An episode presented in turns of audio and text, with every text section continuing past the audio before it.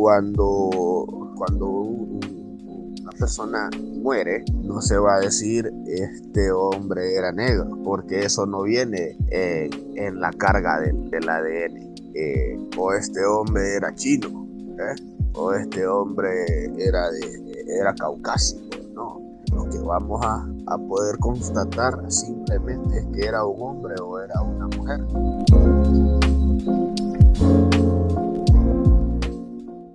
Algunos especialistas aseguran que el término correcto para usar con los Homo sapiens es etnia, mientras que otros expertos sostienen que la etnia está vinculada a las propiedades de la cultura. El llamado auge del racismo en Alemania nazi y en otros países contribuyó a que el concepto de raza dejara de ser utilizado por los científicos. Las principales teorías comenzaron a resaltar que la humanidad no tiene razas aisladas debido a la movilidad, la sociabilidad y los procesos de mestizaje. Teus Times, un podcast de Melvin Osorto.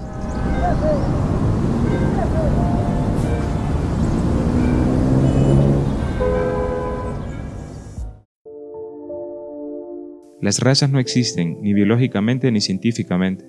Los hombres por su origen común pertenecen al mismo repertorio genético. Las variaciones que podemos constatar no son el resultado de genes diferentes. Si de raza se tratara, hay una sola raza, la humana, José Marín González, doctor en antropología de la Universidad de la Sorbona de París. A un mes del incidente ocurrido el pasado 25 de mayo en la ciudad de Minneapolis. Un video mostró al mundo cómo un policía alrededor de George Floyd presiona con su rodilla el cuerpo del hombre a la altura de su cuello, incluso cuando él suplicaba que lo soltaran porque no podía respirar. El hombre de 46 años era acusado de pagar con un billete de 20 dólares falso. Esto fue presenciado por varias personas. Floyd fue declarado muerto al llegar al hospital. El caso ha generado una ola de protestas en Estados Unidos y el mundo, con disturbios que no habían sido vistos desde 1960 con lo ocurrido en el movimiento por los derechos civiles de los afroestadounidenses. Las autoridades policiales decretaron toques de queda en más de 40 ciudades y en 15 estados dispersaron la Guardia Nacional hasta el uso de la fuerza militar de reserva que Estados Unidos usa en escenarios de emergencia. Las manifestaciones de miles de personas tienen lugar a pocos días de que Estados Unidos comenzara a reabrir tras ser azotado por la pandemia del coronavirus, que ha dejado allí más de 100.000 muertos y mientras siguen vigentes normas de distanciamiento social.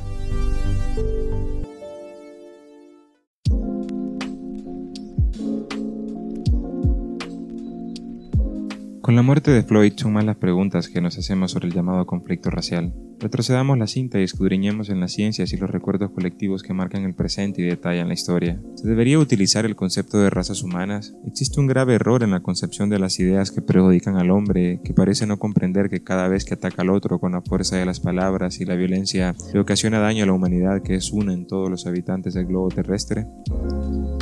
Salvador Masip, genetista radicado en el Reino Unido, en una entrevista para el diario El País de España, sostiene que lo que está obsoleto es el concepto clásico de raza y que siempre le hemos visto como una mezcla entre algo cultural y algo genético que venía representado por el color de la piel. Sin embargo, la genética sí que apoya la idea de que los humanos estamos divididos en subgrupos.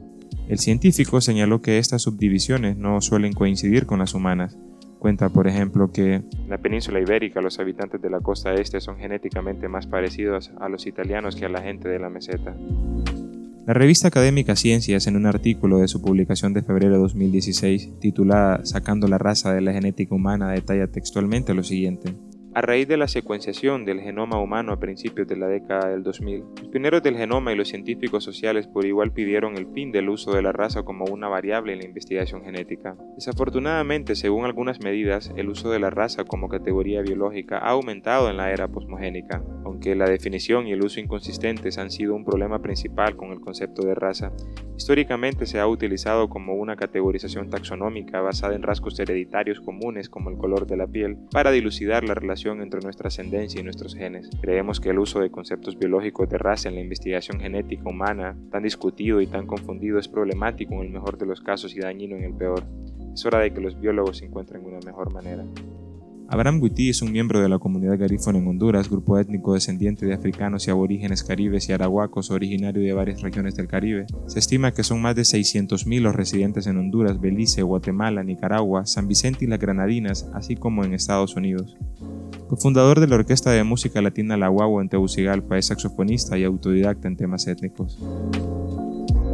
Sí, en alguna ocasión yo he, experimentado eh, pues lo, que, lo que se llama degradación o discriminación, como mejor le parezca a la gente mencionarlo, que al final pues viene a ser eh, viene a ser casi lo mismo, hay, hay, similitudes muy tangibles en esta, en esta palabra.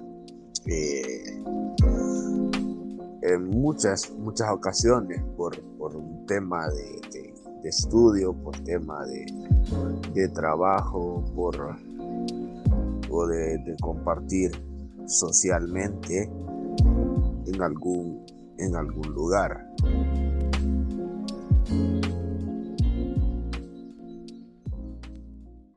Se considera en la actualidad que no existe una clasificación eh, de las razas en los humanos.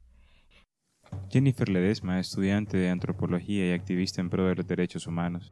En el siglo XVIII se hace una clasificación de los humanos sin agregar aparentes escalas de valor y determinada por los adjetivos calificativos. Es decir, esta persona mm, es diligente en lo que hace, estas comunidades por lo tanto son diligentes también en lo que hacen, estas poblaciones no lo son, son personas que mm, le hacen tretas a otras, por ejemplo.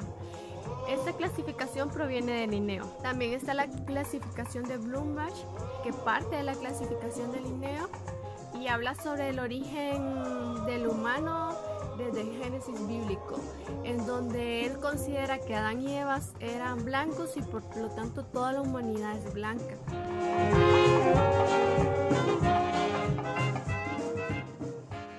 Existe un gran consenso entre los antropólogos y genetistas humanos de que, desde el punto de vista biológico, las razas humanas no existen. Sergio Peña, investigador. La cuestión racial y el mundo democrático es el primer artículo en el que la revista El Correo de la UNESCO abordó de forma directa el tema en 1949, escrito por el psicólogo y antropólogo brasileño Arthur Ramos. El autor afirmaba en uno de sus enunciados que pueblos enteros se habían lanzado a defender un falso ideal de supremacía racial o étnica.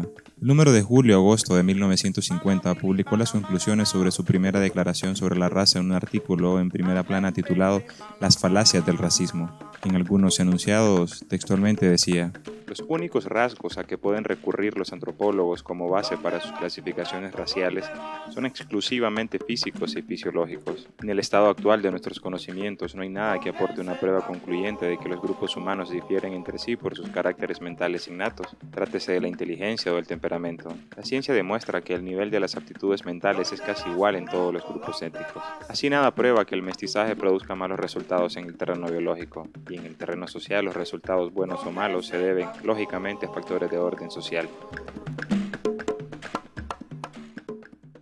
Entonces lo que existe es eh, una condición de haberse adaptado ¿verdad? a las situaciones climatológicas de determinadas partes eh, del mundo.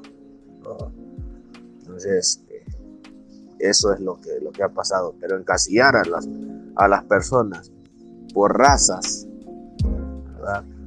creo que es algo netamente de construcción social. El periodista y escritor español Eduardo Aro Teglin, en su ensayo La mentira del racismo, se refería al documento de la UNESCO de 1950 con estas palabras. Todos los hombres actuales pertenecen a una misma especie, la del Homo sapiens, la diversificación de grupos humanos se debe a factores de carácter geográficos, pero cada uno de esos grupos está muy mezclado de forma que no existe ninguna raza pura en el sentido de una población genéticamente homogénea, hasta el punto de que las diferencias entre individuos de una misma raza o de una misma población son frecuentemente más grandes que la diferencia media entre razas y poblaciones. La modificación genética se realiza por diversos factores, la adaptación al medio, Ciertas características físicas tienen un valor biológico universal y fundamental para la supervivencia del hombre en cualquier medio. Las diferencias en las que se fundan las clasificaciones raciales no conciernen tales caracteres. De esta forma se puede decir que biológicamente no puede hablarse de una inferioridad o de una superioridad de tal o cual raza.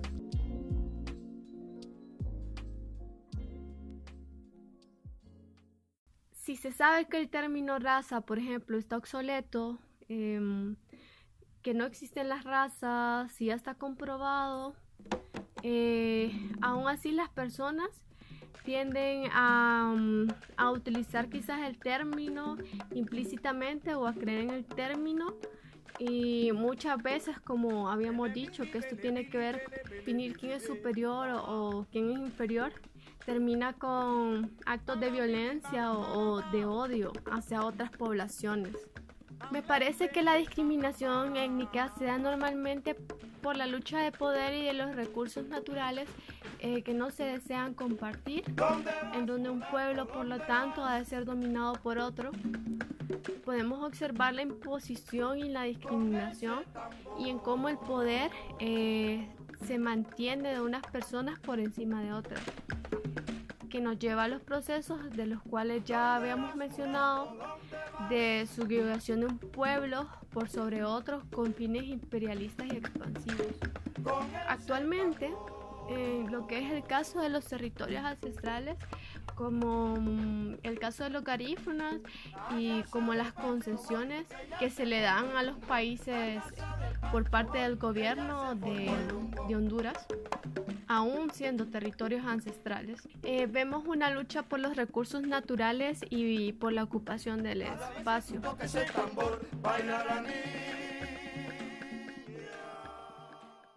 El sábado 20 de junio se celebró el Día Mundial del Refugiado en varios países de la Unión Europea. Las marchas dieron paso también a las protestas en contra de la violencia racial debido al auge del tema tras la muerte del ciudadano afroestadounidense George Floyd. Franco Loya, portavoz de la Brigada contra la Negrofobia, afirma que este caso ha tenido un alto impacto en las movilizaciones, pero también revela la magnitud del racismo sistemático a nivel mundial y hasta qué punto Occidente crea y frena el problema. Las consignas de las marchas en Grecia estaban orientadas a favor de la regularización de los inmigrantes sin documentos procedentes de Asia y África, que han sido castigados durante el confinamiento. Y es que el mandatario griego redujo de seis meses a solo un mes el periodo en el que estos pueden conservar su alojamiento tras el estatus de protección. Las calles de Londres, Manchester y Glasgow fueron abarrotadas de manifestantes. En Edimburgo exigieron la retirada de una estatua de Henry Dundas de la Plaza de San Andrés. Este político escocés del siglo XVIII fue el responsable de retrasar por 15 años la abolición del comercio de esclavos en Reino Unido, promoviendo la esclavitud de medio millón de africanos. El tema de las estatuas también ha sido blanco en Estados Unidos, donde ciudadanos de San Francisco tiraron la estatua del esclavista y autor del himno nacional americano Francis Scott. El diario Francia 24 publicó un artículo el pasado primero de junio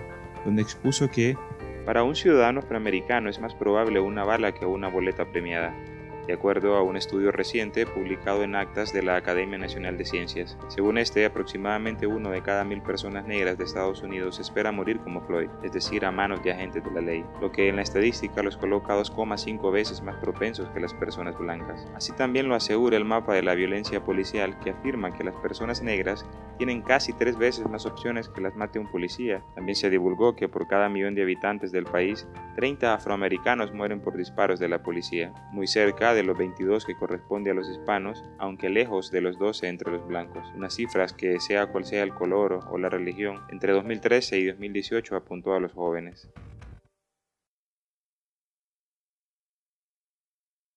Se suprime la realidad por medio del no reconocimiento de lo que es la diversidad y por ende se construye otra realidad, pues entendemos que lo que no se nombra no existe. Pero considero que eso nunca descartará que la afinidad étnica y los procesos de autoscripción de las personas los lleva a luchar por sus derechos y a posicionarse políticamente en tales procesos. Nos dimos cuenta que son muchos los que rechazan el término raza y lo ven como una cuestión del pasado. El tema va más allá de una discriminación, pues engendra violencia, odio y el ataque a patrimonios culturales, así como la reducción de los derechos humanos y civiles de algunos grupos étnicos. El ser humano debería entonces tener como objetivo común la defensa y cuidado de una sola raza, la humana, Finalizo con una de las conclusiones del artículo Las falacias del racismo del correo de la UNESCO de 1950. Cabe decir que los estudios biológicos corroboran la ética de la fraternidad humana. El hombre es un ser social y no puede lograr el desarrollo pleno de su personalidad sino por medio del contacto y del trato con sus semejantes.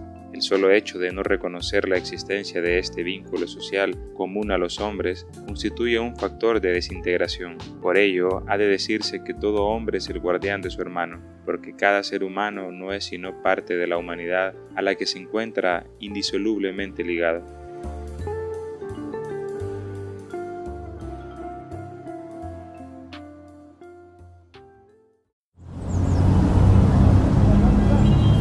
Teus Times, un podcast de Melvin Osorto.